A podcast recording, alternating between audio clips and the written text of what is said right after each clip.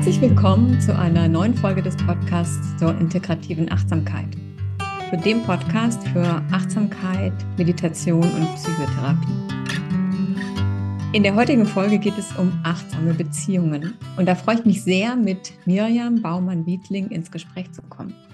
Ganz herzlich willkommen, liebe Mirjam. Ich freue mich sehr auf unser Gespräch. Hallo, liebe Usha, ich freue mich auch. Danke für die Einladung. Sehr gerne.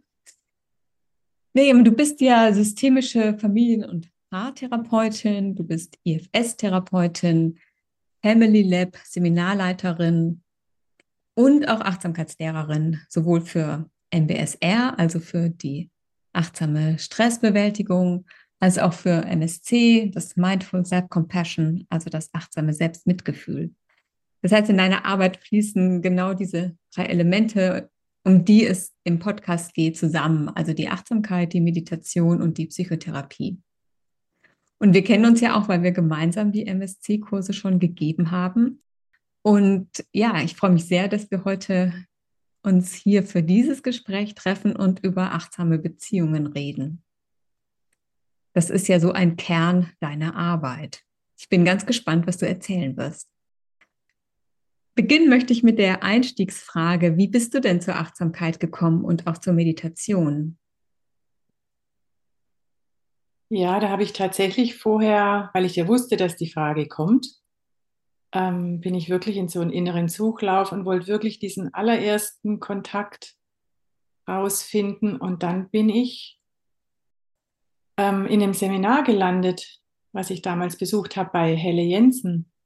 Die Helle Jensen ist eine dänische Familientherapeutin, die auch mit Jesper Juhl zusammengearbeitet hat und die hat ganz viele Seminare über Beziehungskompetenz gegeben.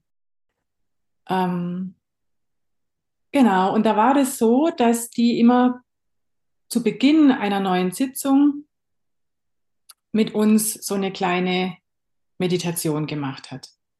Ich wusste noch gar nicht, wie man das nennen soll. Das war einfach komplett neu für mich dieses bewusste Ankommen auf dem Stuhl, spüren, was ist innerlich gerade, wie geht's mir gerade, bin ich jetzt aufgeregt oder müde, den Kontakt spüren zum Boden, zum Körper, immer wieder mit dieser Erlaubnis, es darf jetzt so sein, wie es ist. Das war wirklich komplett neu für mich damals, diesen Raum da zu kriegen, der da aufging und ich kann mich wirklich noch so gut daran erinnern, weil das, weil das mir so die Augen geöffnet hat. Ich habe aufgrund dieser Erfahrung im Vergleich dann erstmal bewusst gemerkt, wie ich sonst unterwegs bin.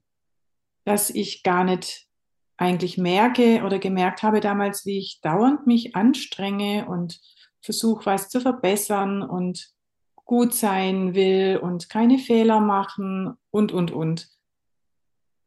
Und das habe ich durch diesen Vergleich erstmal so ganz bewusst gemerkt und ich war so dankbar, das kennengelernt zu haben, weil ich gemerkt habe, ui, da ist echt irgendwie Luft nach oben, da will ich hin, den Weg will ich weitergehen, diesen Raum will ich näher kennenlernen. Also das war wie so eine Offenbarung in dem Moment und ja, da hat es mich dann echt hingezogen. Ja, das ist ja auch so was ganz Besonderes. Kennst du wahrscheinlich auch, es geht ja auch vielen Kursteilnehmern so, diesen Raum zu haben, wo wir so sein dürfen, wie wir sind, was ja auch wieder zeigt, dass das überhaupt nicht selbstverständlich ist sonst im restlichen Leben und wie heilsam das sein kann. Ja, ja. Das heißt, diese erste Kontaktaufnahme mit Achtsamkeit, wie ging es dann weiter? Was hast du dann gemacht, um dich da zu vertiefen? Mhm. Ähm, das war mehr so in meinem Hinterkopf. Ich habe gar nicht jetzt gesucht, wie es jetzt direkt weitergehen könnte, aber man ist ja wahrscheinlich dann offen ähm, für Inspirationen aus der Richtung. Und dann kam tatsächlich ähm, dieses Buch von Christine Neff mir in die Hände, Selbstmitgefühl. Und da hat mich diese, dieser Titel schon so angesprochen.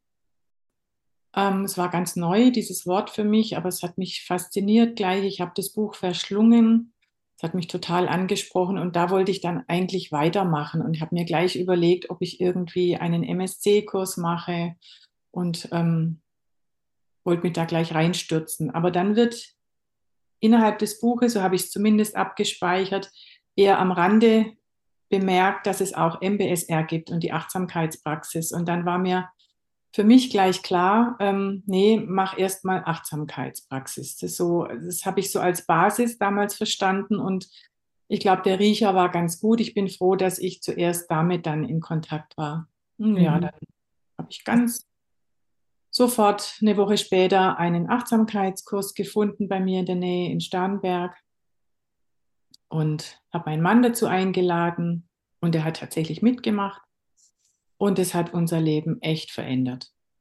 Seitdem hat sich ganz viel daraus entwickelt. Ja, also wir sind beide dabei geblieben.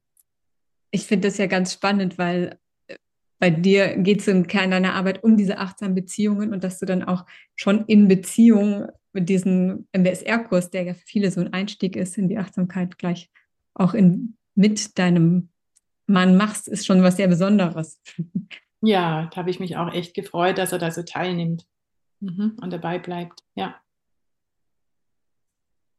Und wie sieht denn jetzt deine Achtsamkeitspraxis aus? Du bist ja auch sehr stark im Selbstmitgefühl, im MSC unterwegs. Ja, ich glaube, da, da gibt es auch keine Trennung mehr zwischen Beruf und privat oder zwischen Beruf und, und persönlichem Bereich.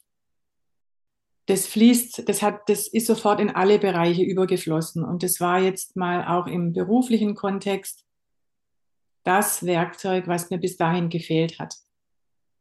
Ich habe ja die systemische Ausbildung schon vor über 20 Jahren gemacht. Und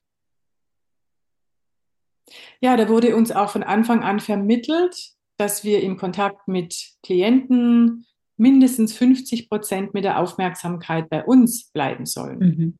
Doch, wie geht das? Wie das geht, das wurde eigentlich nur so tangiert. Also da wurde uns wirklich kein Werkzeug oder ich habe es nicht entdeckt. Ich habe das immer so gehabt in meinem Kopf, aber eher so als, ähm, ah, das müsste ich jetzt schaffen, aber ich weiß nicht wie ich habe immer gemerkt, ich bin im Kontakt mit Menschen entweder ganz bei ihnen oder ganz bei mir. Es war wirklich so ein Entweder-Oder. Und über diese Achtsamkeitspraxis war es mir möglich, langsam zu lernen, beides zu halten. Ja, also das ist natürlich ein Weg, das geht nicht von heute auf morgen, aber das hat mir einfach diese Übungsmöglichkeit tagtäglich an die Hand gegeben. Und es war im privaten Bereich in der Familie so und es war im beruflichen Bereich so. Das ist einfach ein Werkzeug, was mir gefehlt hat. Und dadurch ja, bin ich auch immer mehr im Kontakt mit den Menschen, sei es jetzt ähm, persönlich oder beruflich, mit dem Fokus im Jetzt gelandet. Und nicht nur, was heißt nur, nicht so sehr auf die Zukunft, wo will der Klient hin, was will er lösen, was, wie sieht es dann aus, äh, wenn es ihm besser geht, was wäre der erste Schritt, sondern weil ich selber gemerkt habe, ich lerne am meisten, wenn ich also mein Verhalten oder mein Empfinden oder sagen wir mal mein Muster in dem Moment, wo es geschieht, bewusst erlebe. Da lerne ich am meisten. Ja, und ich ich, das hilft mir dann und dann ist genau das dann das, was ich weitergeben will. Also ich kann eigentlich nur das weitergeben und vermitteln, ähm, was mir selber geholfen hat. Und dazu braucht es ja schon mal Achtsamkeit zu bemerken, dass so ein Muster auftaucht, überhaupt genau. nicht im Autopilot, ja. gar nicht zu bemerken, dass ich schon längst wieder in so einem Muster drin bin. Und die Achtsamkeit hilft dafür ja, dieses Bewusstsein zu zu pflegen und wach ja. zu werden dafür. Mhm. Du hast jetzt vorhin schon so äh, schön gesagt, dass es nicht mehr so diese Trennung gibt, dass eigentlich die Achtsamkeit wirklich sich so in deinem ganzen Leben einfach so ein ganz wichtiger Teil kann man eigentlich nicht sagen. Es ist wahrscheinlich wie so eine Grundlage oder wie so eine Qualität, die sich durchzieht. Und natürlich, ich finde das schön, weil ich finde ja, es ist auch immer so wichtig, dass wir, wir machen Achtsamkeit ja natürlich für uns, aber wir machen es ja nicht nur für uns. Wir machen es ja auch, damit wir anders in Beziehung zu unserer Umwelt treten können. Und das ist ja auch für dich so der Kern, die achtsamen Beziehungen. Ja. Was ist für dich eine achtsame Beziehung? Hm. Ja, da habe ich so eine Orientierung im Kopf oder auch im Herzen. Idealerweise ist es so, dass sich, wenn sich jetzt zwei Menschen begegnen, egal ob das jetzt die Partner sind oder Mutter, Kind, Vater, Kind oder auch Kollegen, egal. Also zwei Menschen begegnen sich und eine achtsame Beziehung würde ich so definieren, ähm, dass beide mit sich verbunden sind und im Kontakt mit dem anderen sein können. Also dass sie sich im Kontakt mit dem anderen nicht verlieren. Also dass ich merke, mh, wenn ich jetzt zuhöre, was spielt sich bei mir im Innern ab und versuche das mitzukriegen. Das hat für mich ein bisschen was, also es fühlt sich für mich so ein bisschen was wie schwebend an. Ich halte da einen, also ja, schwebend, wie soll ich das jetzt erklären? Im Vergleich zu dem, was ich vorher gesagt habe, da früher gab es dieses entweder oder, entweder beim anderen oder bei mir sein. Und jetzt ist es so, ja, wie so ein schwebender Zustand. Ich bin sowohl beim anderen als auch bei mir. Und wenn ich das halten kann, dann passiert es auch nicht, dass ich mich, dass ich so verstrickt mich fühle, dass ich mich verantwortlich für den anderen fühle, dass ich, ähm, dass ich Erwartungen habe, dass ich in die Vorwurfshaltung gehe, ja, in, in der IFS-Sprache könnte man sagen, dass da Teile übernehmen von mir. Und wenn bei mir ein Teil übernimmt, dann springt wahrscheinlich auch beim anderen ein Teil an und dann gehen die Teile miteinander in Kontakt und spielen quasi Ping-Pong in so einem Reizreaktionsmuster. Und die mhm. Beziehung, die eigentliche, der eigentliche Kontakt, ich sage da gern so, dieser Herz von Herz zu Herz Kontakt oder diese Beziehungsebene, die geht dann flöten. Beide sind quasi außer sich. Okay, also so ist es das Gegenteil von einer achtsamen Beziehung und, und, und meine Orientierung ist, und es gelingt natürlich nicht dauernd und eher selten, aber wenn es gelingt, finde ich es einfach sehr, sehr schön und ähm, berührt mich tief, wenn beide mit sich in Verbindung bleiben können. Und dann passiert nämlich was, ähm, dass, die, dass die Menschen ganz unterschiedlich sein können. Und wenn die sich das erlauben, dass jeder so sein kann, wie er ist. Und im Prinzip sind dann zwei, zwei ganz unterschiedliche Menschen da und durch diese Erlaubnis entsteht aber paradoxerweise die größte Nähe. Die größte, eine große Nähe dadurch, weil ich mich dann verstanden fühle und weil ich den anderen verstehen kann und weil ich dann nicht irgendwie im Kopf habe, ich muss irgendwas anders machen an mir oder am anderen. Und dann ist da so ein Ausatmen und so ein Ankommen und das ist das, was mich also wirklich zutiefst erfüllt und wo es mich auch schon immer hingezogen hat. Ja. Das ist dieses nicht wertende Offensein für den anderen und ich finde es sehr schön, so mit diesen Worten zu schweben, mit der Aufmerksamkeit irgendwie hin und her schweben und den anderen sein zu lassen, sich selbst sein zu lassen und dann kann daraus was entstehen. Mhm. Du hast jetzt ja schon IFS erwähnt, dieses Internal Family Systems, die Arbeit mit den Persönlichkeitsanteilen und dem Selbst. Um achtsam in Beziehung zu sein mit anderen, brauche ich ja auch erstmal so diese Beziehung mit mir selbst. Und ja, ja. du kommst auf dem IFS, das heißt, die Beziehung mit mir selbst heißt auch die Beziehung zu meinen Teilen. Wie kann man diese Beziehung zu sich selbst aufbauen, um so wirklich in Kontakt mit sich zu sein, um somit auch auf die anderen zugehen zu können und wirklich auch offen zu sein und nicht äh, da auch zu viel Eigenes so mit reinzubringen? Ähm, ja, ich glaube, der Weg geht dahin, dass man lernen kann, sich selber anzunehmen ich glaube, das ist also sich selbst, ja, sich selbst zu lieben letztendlich. Also das fängt ja erstmal mit einem Interesse an, mir selber gegenüber. Dass ich wirklich mal neugierig, interessiert auf mich schaue und nicht, nicht nur gleich kritisch und abwertend. Das ist Mhm. also das Erste. Mhm. Also so hat sich für mich einfach aufgebaut. Erstmal dieses achtsame Wahrnehmen von dem, was ist. Und okay, das darf jetzt gerade so sein. Und wenn es nur für ein paar Momente so ist, dass ich einen Ärger in mir verspüre oder ja, dass da vielleicht gerade ein innerer Kritiker aktiv ist, auch der darf sein in dem Moment. Also dieses achtsame Halten von diesem Raum, von dem, was da ist. Und dann kam für mich tatsächlich, okay, wie, geh, wie, wie, wie kann ich es denn so halten, dass ich, ähm, also ja genau, wie sieht die Beziehung eigentlich aus zu dem, was ich da halte? Mhm. Die kann ganz neutral sein, so ganz nüchtern und neutral. Und die kann aber vielleicht auch, ich finde, es steckt ja auch schon in der Achtsamkeitspraxis drin, so wie ich sie zumindest vermittelt bekommen habe, dass da auch schon ein Wohlwollen drin ist. Also es darf so sein. Allein schon durch die Erlaubnis, dass es so sein darf, da ist ja schon sowas wie Wohlwollen da. Und für mich ging Also es ist Mhm. nicht nur so eine ganz kühle, neutrale Aufmerksamkeit, sondern es ist schon eine wohlwollende, freundliche, ja ja. und dieses ähm, Entwickeln von Selbstmitgefühl, das stärkt diese wohlwollende Haltung. Die baut die weiter aus für mich.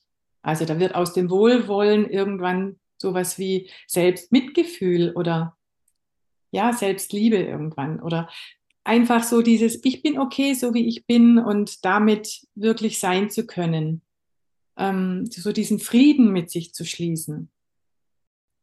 Und ich glaube, das ist die Voraussetzung dafür, dass ich dann aus dieser, ich nenne es jetzt mal inneren Mitte heraus, dann auch meine Anteile, meine Stärken, meine Schwächen, meine Gedanken, meine Gefühle, meine Körperempfindungen, dass ich da aus dieser Mitte heraus mit denen in Kontakt gehen kann. In einen interessierten, wohlwollenden Kontakt. Und dann? Ja, dann kann ich mich dadurch besser kennenlernen. Also wenn ich meine Teile besser kennenlerne, lerne ich ja gleichzeitig mich besser kennen, entwickle mehr Verständnis und kann vielleicht auch, weil wir ja ganz oft so Anteile in uns haben, die wir nicht mögen. Also so wie ich jetzt heute bei dir begonnen habe, dass ich gemerkt habe, ich bin sehr perfektionistisch unterwegs gewesen oder sehr selbstkritisch oder habe mich immer angestrengt. Also habe so Teile in mir, die mich angetrieben haben und manchmal auch heute natürlich noch antreiben. Und die sind ja nicht so angenehm. Mhm. Die würde man ja am liebsten gern loshaben. Ja, die machen uns das Leben schwer. Genau. Und über die IFS-Arbeit habe ich, ähm, habe ich diesen Zugang dazu gefunden, was es bedeutet, diese Teile wirklich kennenzulernen und auch ihre, ihre Arbeit, die sie für uns machen, ja, ich sage schon für uns, diese Arbeit, die sie machen, einfach zu verstehen. Warum ist der Kritiker so aktiv? Warum, ja, was, was bedeutet das für den Perfektionisten eigentlich? Was will der für mich? Und wenn man dann diese Fragen stellt, wirklich ganz direkt an diese Teile, ähm, dann erfährt man ganz spontan irgendwelche Antworten. Dass die, man erfährt, dass die eigentlich alle eine gute Absicht haben. Die wollen nur für uns sorgen, dass wir uns vielleicht nicht blamieren, dass wir nicht ausgeschlossen werden aus der Gruppe, dass wir geliebt werden, dass wir Anerkennung kriegen. Und dafür wählen sie halt manchmal sehr ähm, unangenehme ähm, Strategien. Aber wenn ich selber merke, ah, eigentlich will der ja oder will die in mir ja was Gutes, dann kann ich die besser verstehen und der Teil entspannt sich sofort auch, weil er endlich verstanden wird für seinen Job, den er vielleicht schon Jahre oder Jahrzehnte macht und eigentlich immer nur merkt, äh, die, für die ich den Job mache, die will mich eigentlich nur loshaben. Und dann kann sich alles so entspannen und das, das so am eigenen Körper oder an der eigenen Person zu spüren, das hat mir einfach unglaublich gut getan. Und wie gelingt es dann mit dieser inneren Haltung oder diesem, dieser inneren Erlaubnis, dass ich mir selbst erlaube, dass meine Teile da sein dürfen, dann in die Beziehung, das in die Beziehung auch zu den anderen zu bringen. Mhm. Naja, wenn jetzt ich ein Gegenüber habe, was gar nicht so in diesem Modus ist, sondern vielleicht ganz außer sich, gestresst oder ärgerlich, ähm, dann geht es für mich darum, zu schauen, okay, triggert mich das jetzt in dem Moment an, springe ich da drauf ähm, und spiele quasi mit und, und, und, und schieß zurück mal bös gesprochen? Oder bin ich noch in der Lage, das zu halten, diesen Kontakt, auch wenn er jetzt so ist, wie er ist? Ähm, kann ich den anderen vielleicht dabei unterstützen, wieder zu sich zu kommen? Aber das geht meistens nicht dadurch, dass ich jetzt sage, hey, ich glaube, du bist ganz, ganz außer sich, ähm, jetzt ähm, bleib doch mal, komm doch mal wieder zurück. Ja. Das ist ja dann eher so dieser, dieser Knuff in den Magen. Das führt ähm, meistens nicht zu so einem guten Ergebnis nee. oder zu dem, was wir uns wünschen. Genau, das ist eigentlich ein Zeichen dafür, dass ich schon getriggert bin. Aber das ist manchmal, ja, ist manchmal gar nicht so leicht oder oft gar nicht so leicht, da jetzt so die Grenze zu merken, wie weit kann ich es jetzt halten und wo, wo würde ich mich jetzt einfach in dem Moment auch überfordern. Ähm, aber das ist so mein Weg, meine Orientierung. Wenn ich jetzt zum Beispiel merke, jetzt hat es keinen Sinn, dass wir uns weiter unterhalten, weil jetzt wird es nur hin und her gehen mit, mit ähm, unschönen Sachen, dann, dann liebevoll aus dem Kontakt gehen und warten, bis sich alles wieder ein bisschen beruhigt hat und dann auf jeden Fall nochmal das Gespräch suchen. Also das ist immer meins, ähm, dass ich immer wieder drüber reden will, ob da jetzt in der Familie irgendein Konflikt war oder unter Freunden Freundinnen, Kollegen, ähm, immer wieder doch dieses Gespräch suchen und immer wieder so dieses Bemühen und dieses Streben von mir ähm, oder die Sehnsucht, zu so einem Kontakt zu kommen, wo eben das möglich ist, was, was ich gerade vorhin beschrieben habe, wo, wo einfach dieses Verständnis da ist. Dieses, die eigenen Teile willkommen zu heißen, wenn wir das ja auch übertragen in die Beziehungen, auch die Teile der anderen Personen willkommen heißen, das erfordert ja schon viel Bewusstheit, sich eben dann nicht triggern zu lassen. Das geschieht ja oft so schnell, so ja. Ohne dass wir es wirklich merken, wenn wir nicht sehr achtsam darauf sind.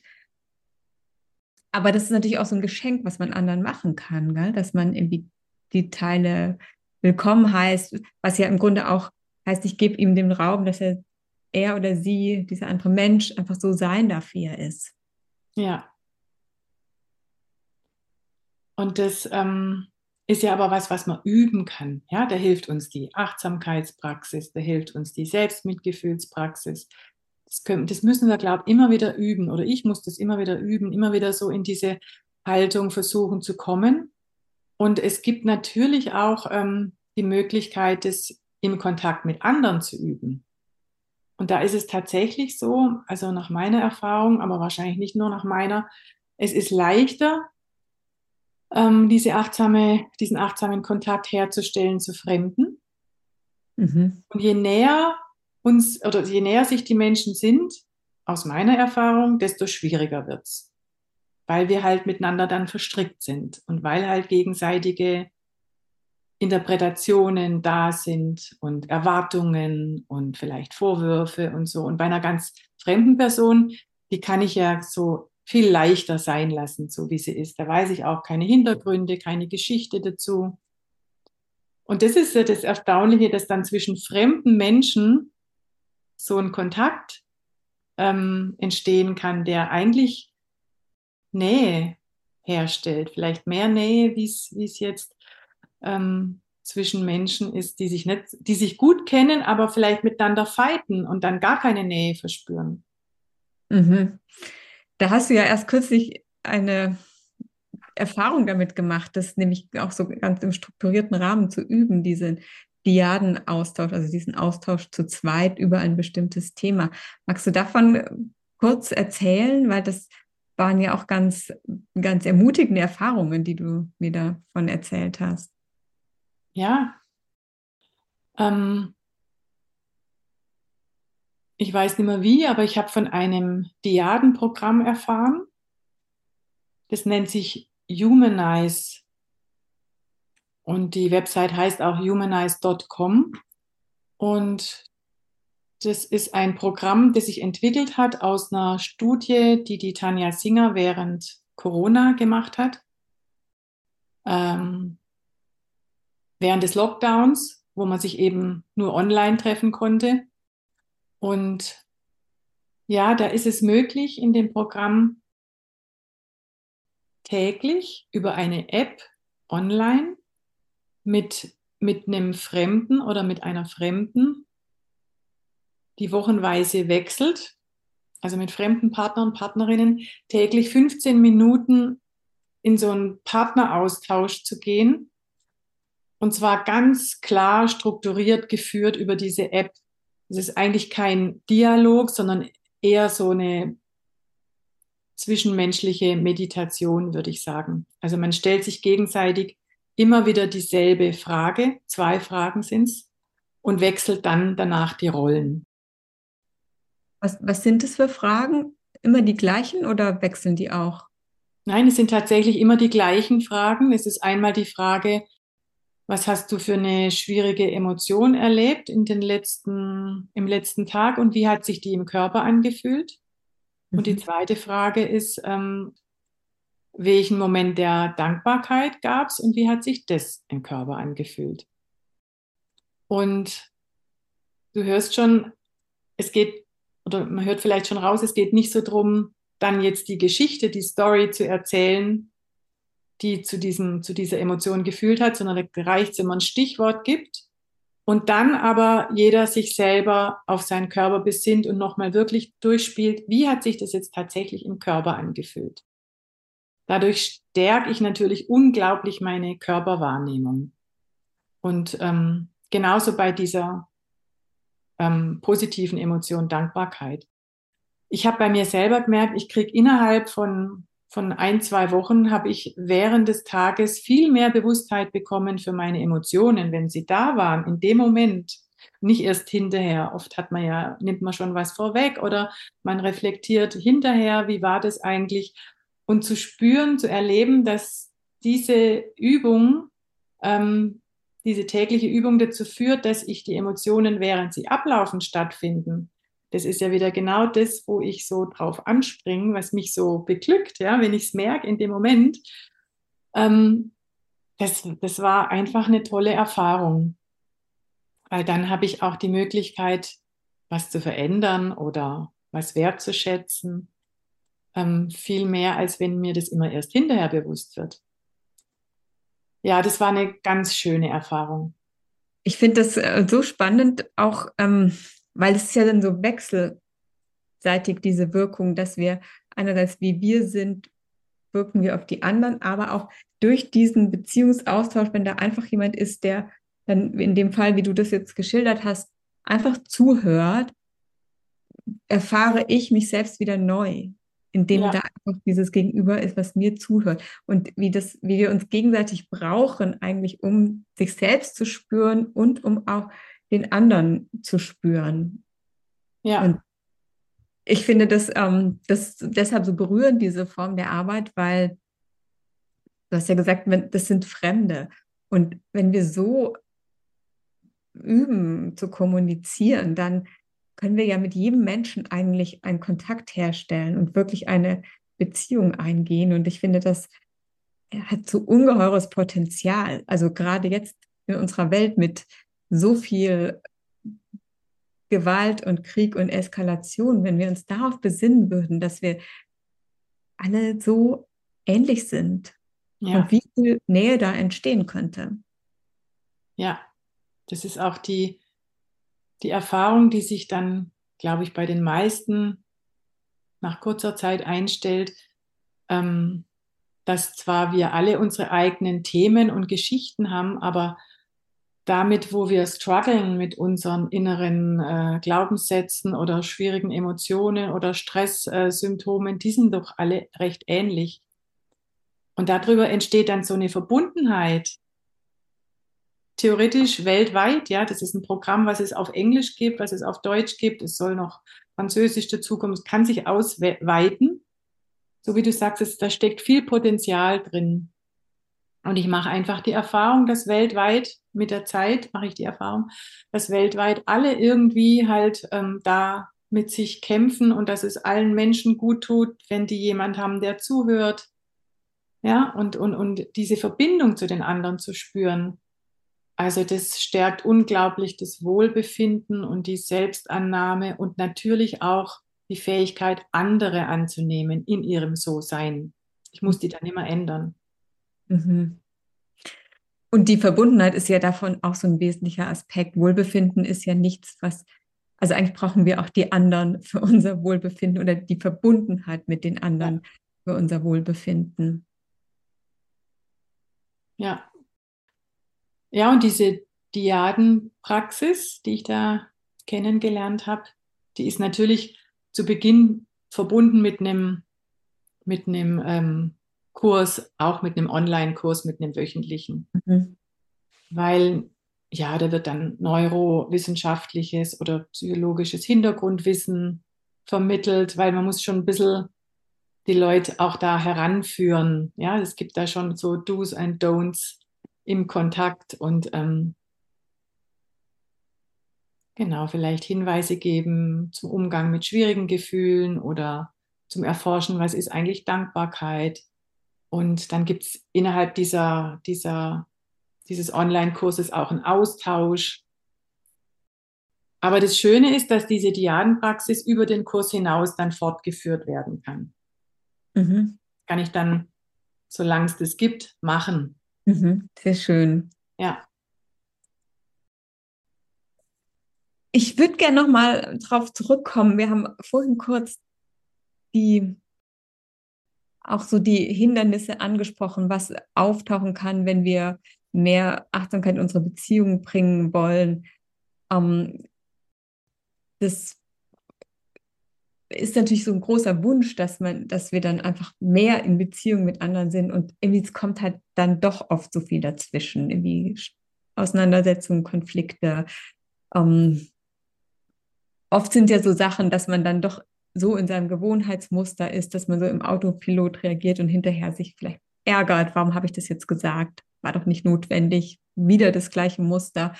Oder dass man einfach so immer diesen Wunsch hat, der andere möge sich doch ändern, dann würde die Beziehung endlich äh, harmonischer sein. Wie können wir denn mit diesen Hindernissen umgehen, wenn wir sie immer wieder, wenn wir immer wieder auf sie stoßen? Ja, das von den, so wie du die Hindernisse beschreibst, sind es ja ganz normal menschliche Reaktionen, vor allem im Stress. Dann haben wir ja oft das gar nicht mehr zur Verfügung, was wir vielleicht in einer ruhigen Minute alles zur Verfügung haben. Und für mich gibt es nur den Weg des Übens. Immer wieder probieren, immer wieder üben, sei es jetzt allein auf dem Kissen sitzen und meditieren, sei es jetzt im Kontakt mit anderen. Ähm, ja, man kann ja auf vielfältige Weise üben oder sagen wir mal praktizieren.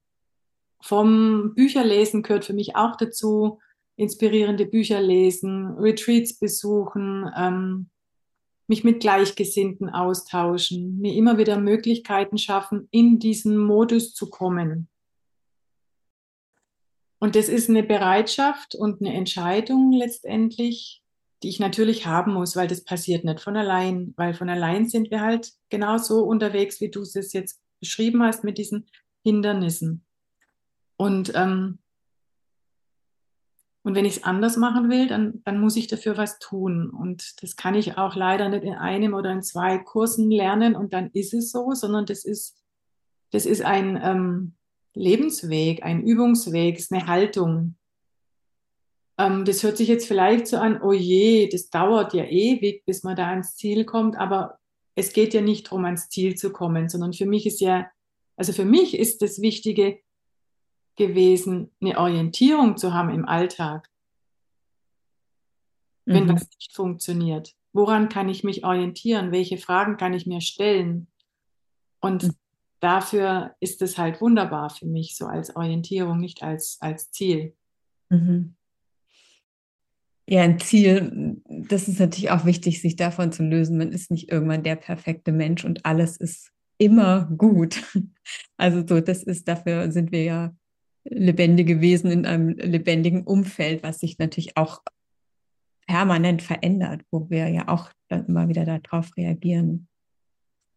Aber wie hast du es für dich erlebt? Ähm, kann man natürlich dann immer nur für sich sagen, aber so über die Jahre auch dieser intensiven Auseinandersetzungen, wie haben sich deine Beziehungen verändert?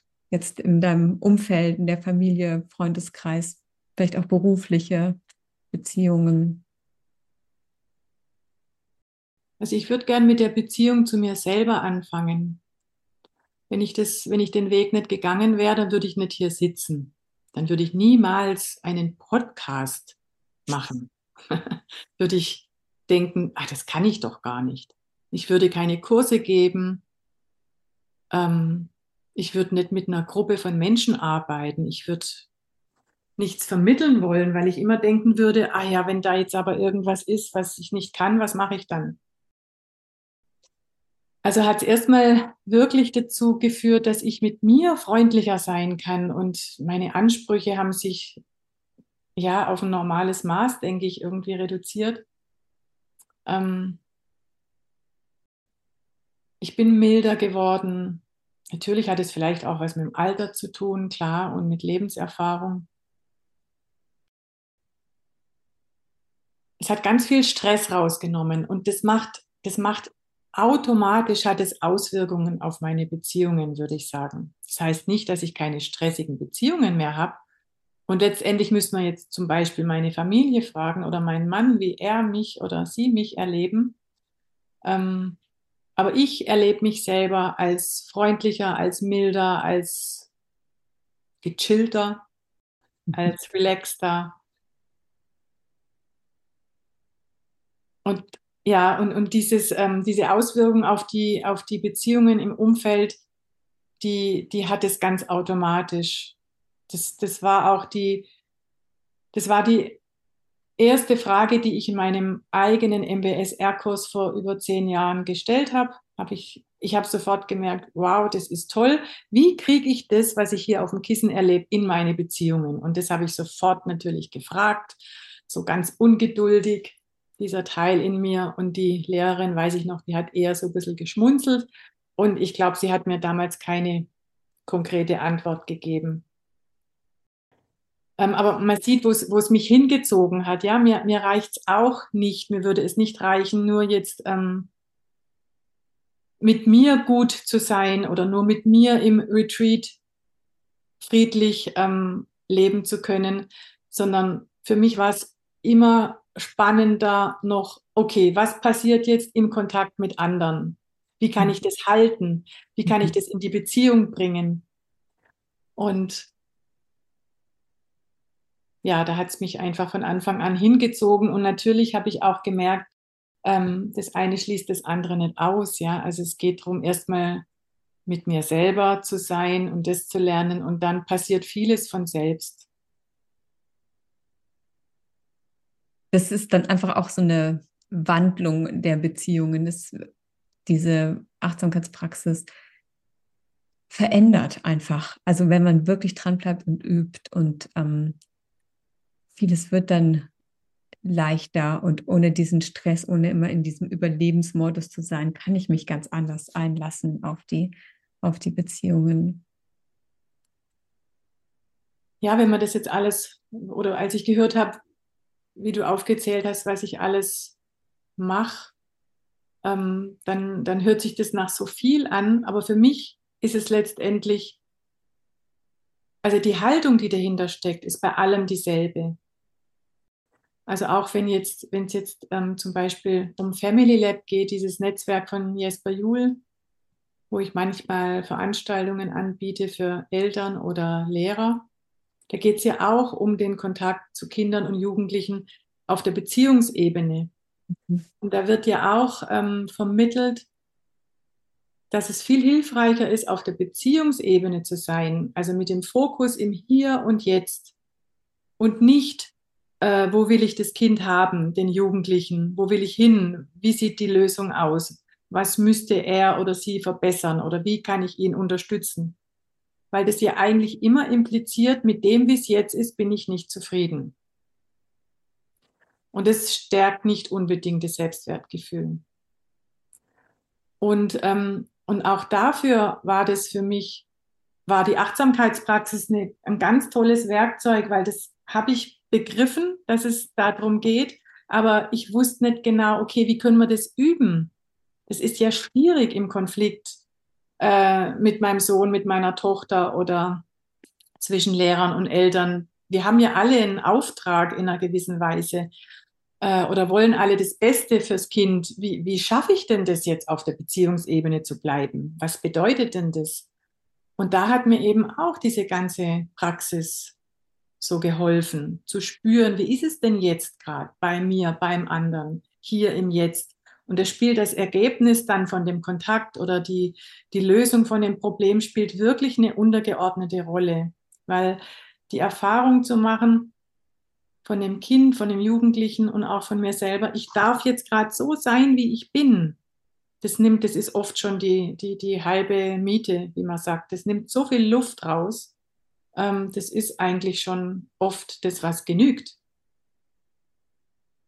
Und das ist schon ganz, ganz wertvoll, weil wirklich so sein dürfen, wie wir, wie wir sind, so gesehen und gehört zu werden und das auch dieses Geschenk auch anderen zu machen, das ist ja so, darum geht es eigentlich.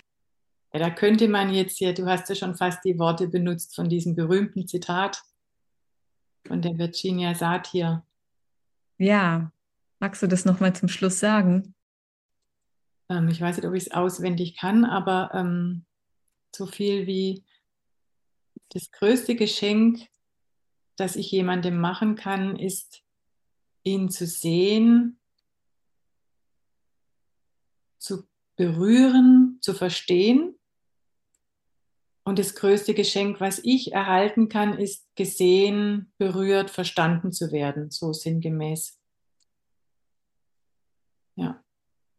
Und dann glaube ich, dann kommt noch dieser Satz, und wenn das geschieht, entsteht Beziehung. genau, dann entsteht Kontakt. Mhm. Genau, und dieser Kontakt, der ist es, um den es geht. Das ist ja dieses Widersprüchliche eigentlich, gell?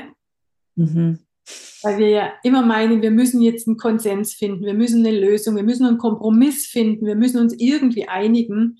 Und da entstehen ja dann die ganzen Konflikte, weil ja jeder vielleicht meint, er muss jetzt äh, für sich kämpfen. Und wenn man das so ein bisschen loslassen kann, wenn das sein darf, dann entsteht diese Weichheit und dieser Kontakt und ja, die Nähe. Die Nähe, ja. Ja, liebe Miriam, gibt es was, was du zum Abschluss gerne noch sagen möchtest, was, was vielleicht auch noch mal so ein wichtiges Anliegen von dir zusammenfasst, Wobei ja das mit den Beziehungen, ich glaube, das ist sehr spürbar geworden, wie sehr das dein Anliegen ist und auch wie viel von dir dann auf unterschiedliche Weise da so mit hineinspielt. Was möchtest du zum Schluss noch mit all den Teilen, die jetzt zuhören?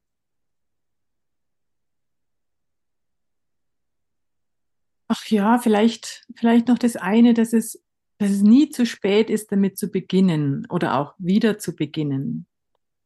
Vielleicht haben manche ja früher schon ähm, meditiert oder was auch immer gemacht in der Richtung und dann haben sie das wieder verloren. Es ist nie zu spät, wieder zu beginnen und es geht nicht darum, da irgendeine Perfektion zu erreichen, sei es jetzt als Eltern gegenüber Kindern oder in der Partnerschaft. Es geht einfach nur für mich um die Bereitschaft, sich auf den Weg zu machen und sich dabei Fehler zuzugestehen und immer wieder versuchen, sich zu erlauben, so zu sein und so, so ein bisschen so, so eine, ja, so Erlaubnis einzuladen, sich langfristig einfach anzunehmen. Und das macht sich dann bemerkbar in meinen Beziehungen. Das dehnt sich aus auf die anderen. Dann bin ich mit den anderen auch nicht mehr so streng, wenn ich mit mir selber nicht mehr so streng bin oder erwarte weniger Perfektion.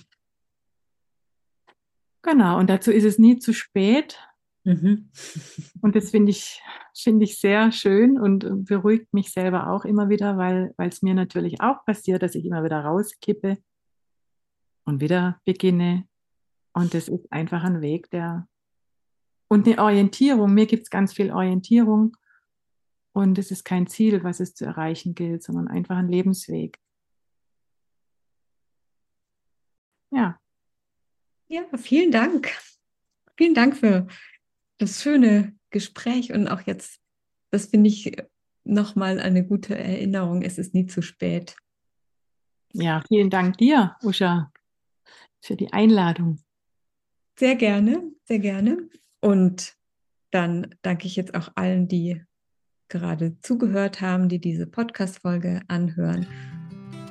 Vielen Dank für das Interesse und wir freuen uns natürlich, wenn euch der Podcast gefällt, wenn ihr ihn weiterempfehlt und dann bis zur nächsten Folge, die in so circa zwei Monaten veröffentlicht wird. Alles Gute bis dahin, eine gute